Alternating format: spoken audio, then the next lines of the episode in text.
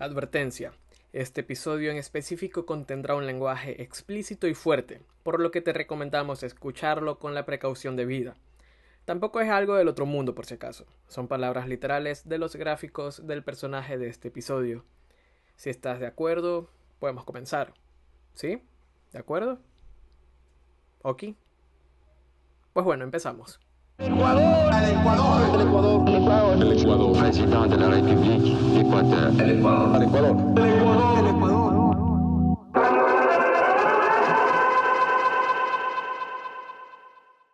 Buenos días. Buenas tardes. O buenas noches, depende mucho del uso horario en el que nos estés escuchando. Bienvenidos a la sesión número 28 de la historia con Wi-Fi.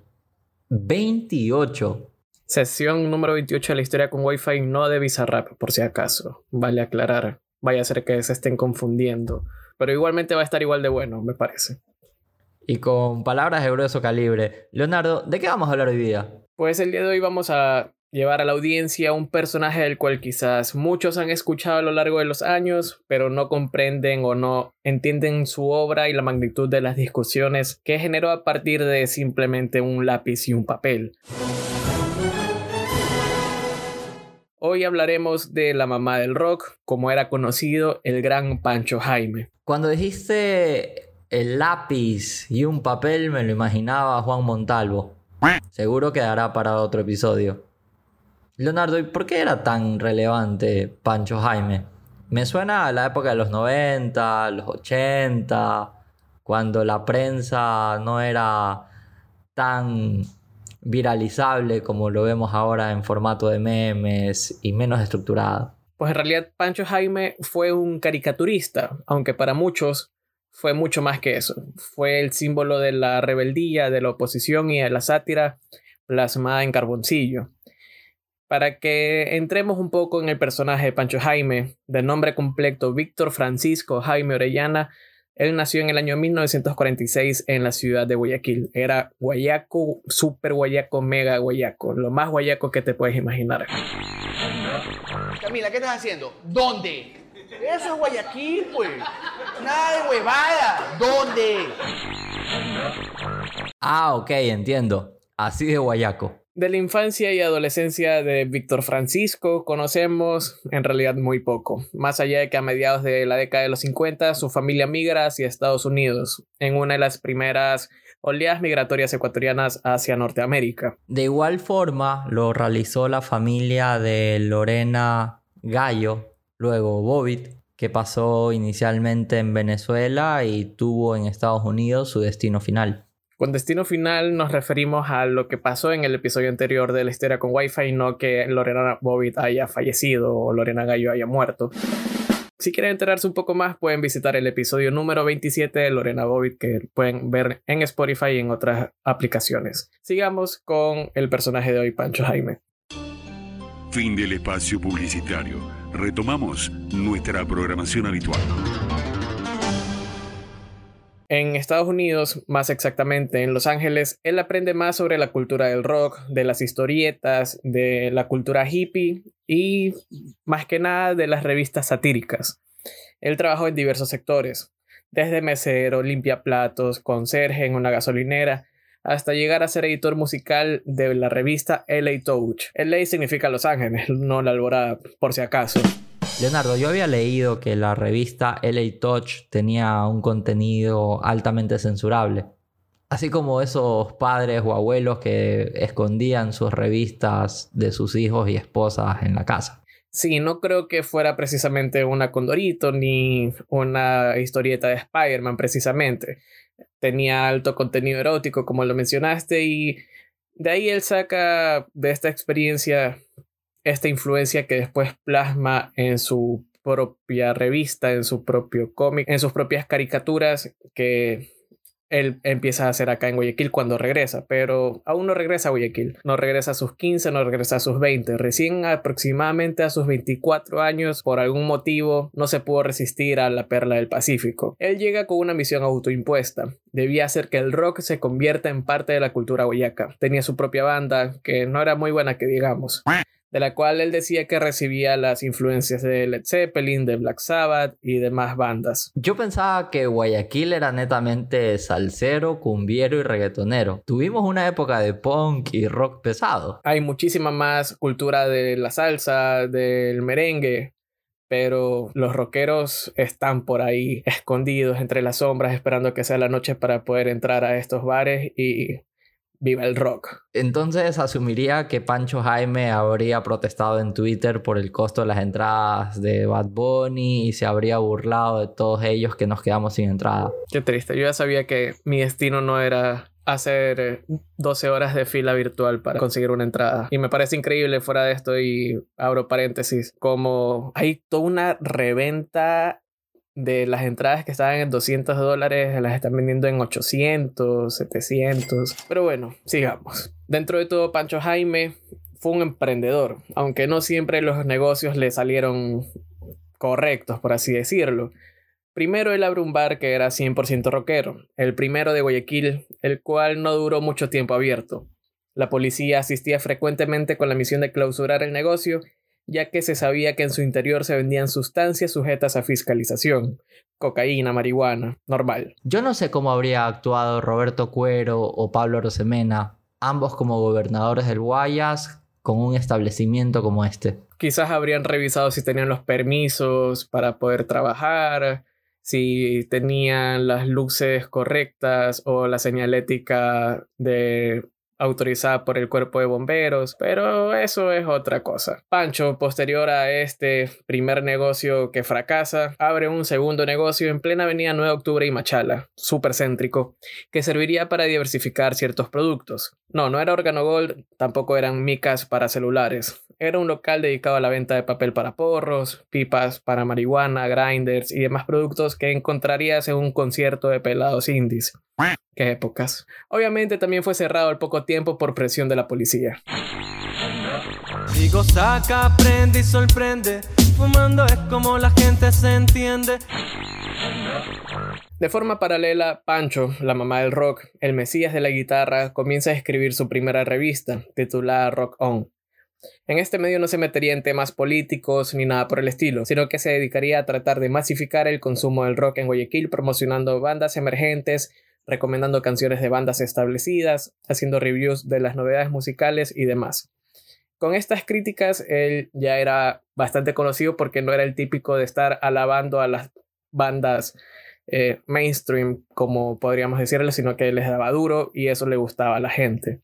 Eh, dentro de esto, yo fui consumidor de Fediscos durante los últimos años de su existencia física y yo desconocía que Fediscos se llama Fediscos porque comienza como una discográfica cristiana. Fe discos. Me rompió la cabeza. Después de este dato, quizás un poco innecesario y que la gente fuera de Guayaquil no va a entender, regresamos a Pancho Jaime, quien quizás habría estado subiendo videos de reaccionando a la sesión de Bizarrap con Residente, pero en versión rockera. La revista Rock On no duraría mucho, pero sería la primera incursión de Pancho en el mundo del periodismo, autogestionado y de la crítica. Él vendía las revistas en los bares, en las rocolas y de forma clandestina en zonas como las cinco esquinas. Varios de sus clientes y fieles en distintas conversaciones le decían a Pancho Jaime que lo que necesitaba Guayaquil era un medio de comunicación irreverente, que le pega a los políticos, que no sea un simple perro que mueve la cola y espera que le caiga la pauta en época de elecciones. Así es como Pancho, sin dudar, inicia su nuevo proyecto, la revista Censura. Periodismo medio irreverente que le pega a los políticos y que no esté esperando una pauta. Pauta. La posta, la posta, Cuatro Pelagatos, Pichincha Comunicaciones, son medios que tienen un estilo de comunicación basado en lo que Pancho Jaime hizo hace muchos años. Claro, Pichincha Comunicaciones quizás un poco menos en la forma en la que se comunican, pero siempre han sido señalados, al menos en los últimos años, por recibir eh, cuantiosas cantidades de dinero de parte de la prefectura del Pichincha de manera, por así decirlo, directa, pero esto queda más al criterio de las personas que nos escuchan. Les hemos dado las opciones de la derecha, las opciones de la izquierda y ustedes vean a quién señalan nosotros no vamos a entrar en esto. Lo interesante es que Pancho no era ni de izquierda ni de derecha. Le daba palo a todo el mundo. Y palo no me refiero únicamente en formatos de texto. También lo hacía con gráficos. Y los gráficos eran bastante expresivos. A tal punto llega su fama a través de lo que se conoce actualmente como la revista Censura, a través de sus icónicas ilustraciones, lanzando dardos a distintos políticos del momento como León Febres Cordero, Rodrigo Borja, Jaime Nebot, Abdalá Bucaram, etcétera, etcétera, etcétera. Nombres que en esa época ya estaban establecidos y que hasta el día de hoy los escuchamos, algunos en vida, otros ya como personajes que han pasado a otro mundo, como León Febres Cordero en un caso. A él no le temblaba la mano, no temía por las represalias. Para él, mientras que pudiera ser esa voz opuesta, estaba satisfecho, y a censura le iba relativamente bien. Se vendía en los canillitas de manera tapiñada, los guayaquileños la consumían a escondidas, ante el miedo a la represión. Represión que sufriría Pancho Jaime en distintas ocasiones, siendo llevado por la policía, retenido y torturado.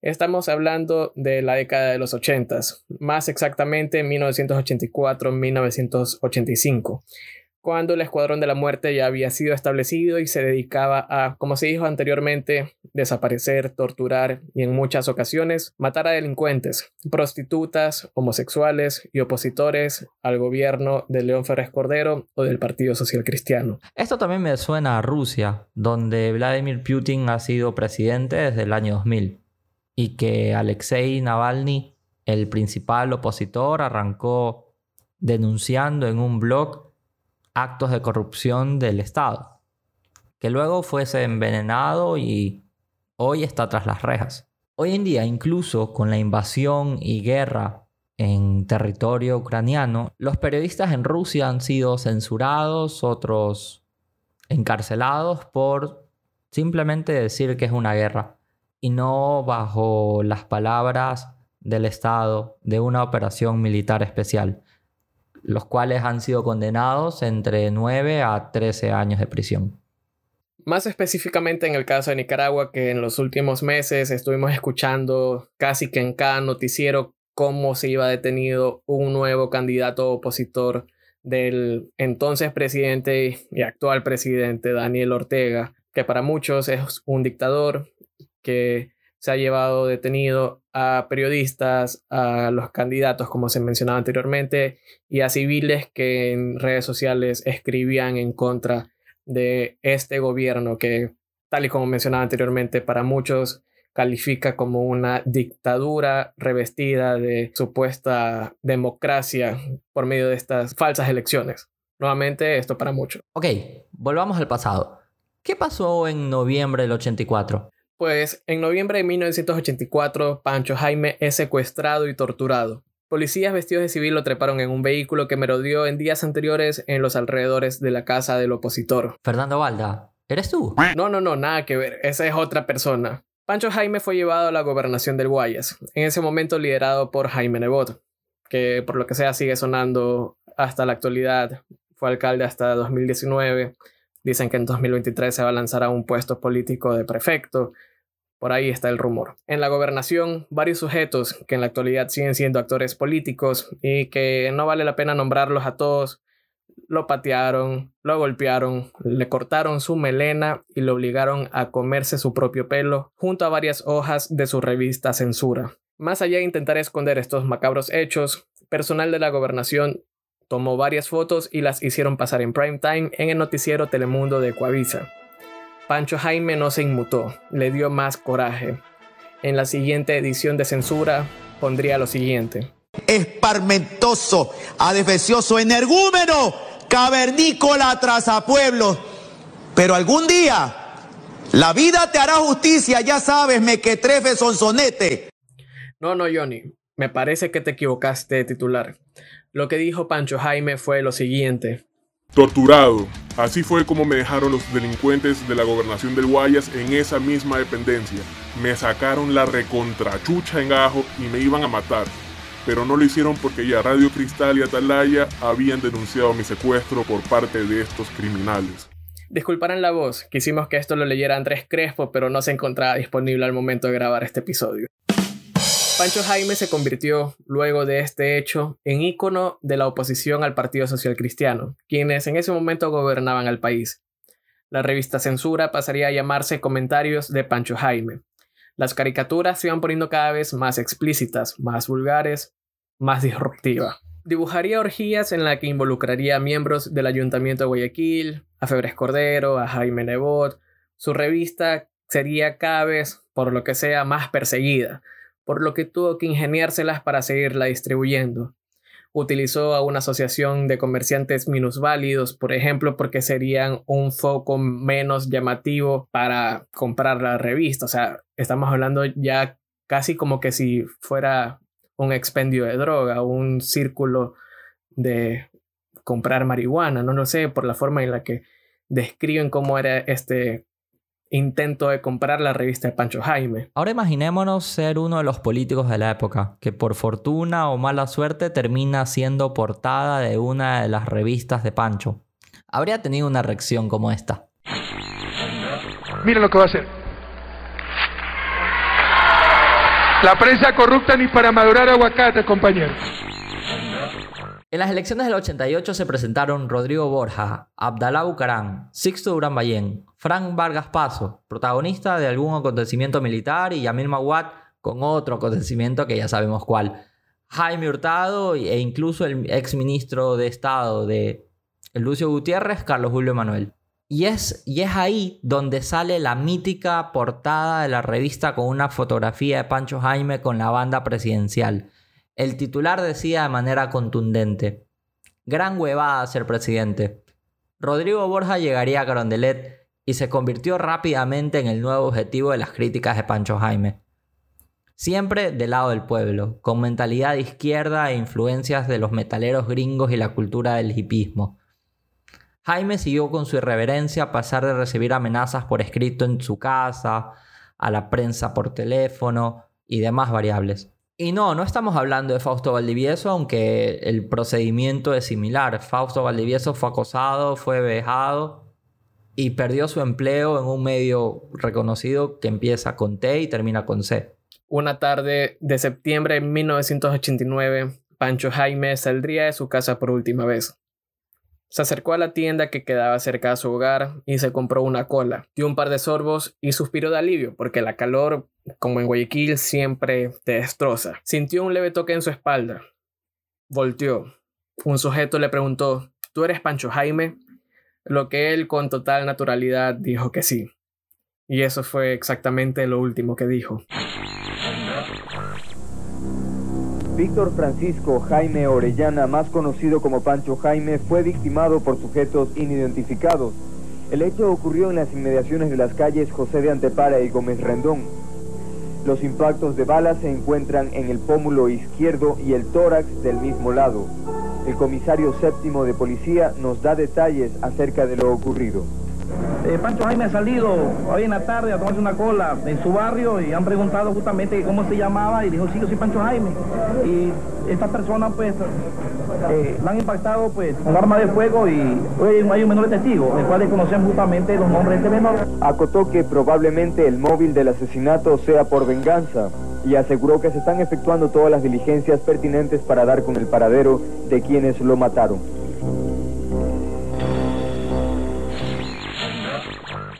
La muerte de Pancho Jaime quedó en la completa impunidad. Un presunto delincuente implicado en el asesinato fue fulminado por la Policía Nacional después de un operativo. Los autores intelectuales nunca se conocieron. Existen los rumores de que fue tal y de que fue cual, pero a la final todo quedó en la nada. Y así como dice la canción de Pedro Navaja y Rubén Blades, y créame gente que aunque hubo ruido, nadie salió. No hubo curiosos, no hubo preguntas, nadie lloró. Solo un borracho con los dos cuerpos se tropezó. Cogió el revólver, el puñal, dos pesos y se marchó. Y esto también nos vincula a lo sucedido con Charlie Hebdo en Francia allá por inicios del 2015. Un periodista, un dibujante y todo un equipo detrás que tras un atentado fallecieron 12 personas, incluyendo ametralladoras en vía pública. La gente, la audiencia y muchos de nosotros sentimos ese impacto. ese impacto de silenciar a quienes opinan diferente y que cuestionan muchas veces a las personas que están en el poder. Para la construcción de este episodio tuvimos que recapitular y revisar la historia a través de cómo lo contaron distintos medios de comunicación, pasando por en esos momentos Diario El País en España, porque hasta allá llegó la muerte de Pancho Jaime, Diario El Mundo, hasta en la actualidad cómo lo han recapitulado y revisitado páginas como Vice, como Infobae, que son medios extranjeros, hasta medios locales como Diario Expreso, Diario El Universo, entre otros. Además del episodio dedicado a Pancho Jaime por parte de De la Vida Real, programa de Ecuavisa.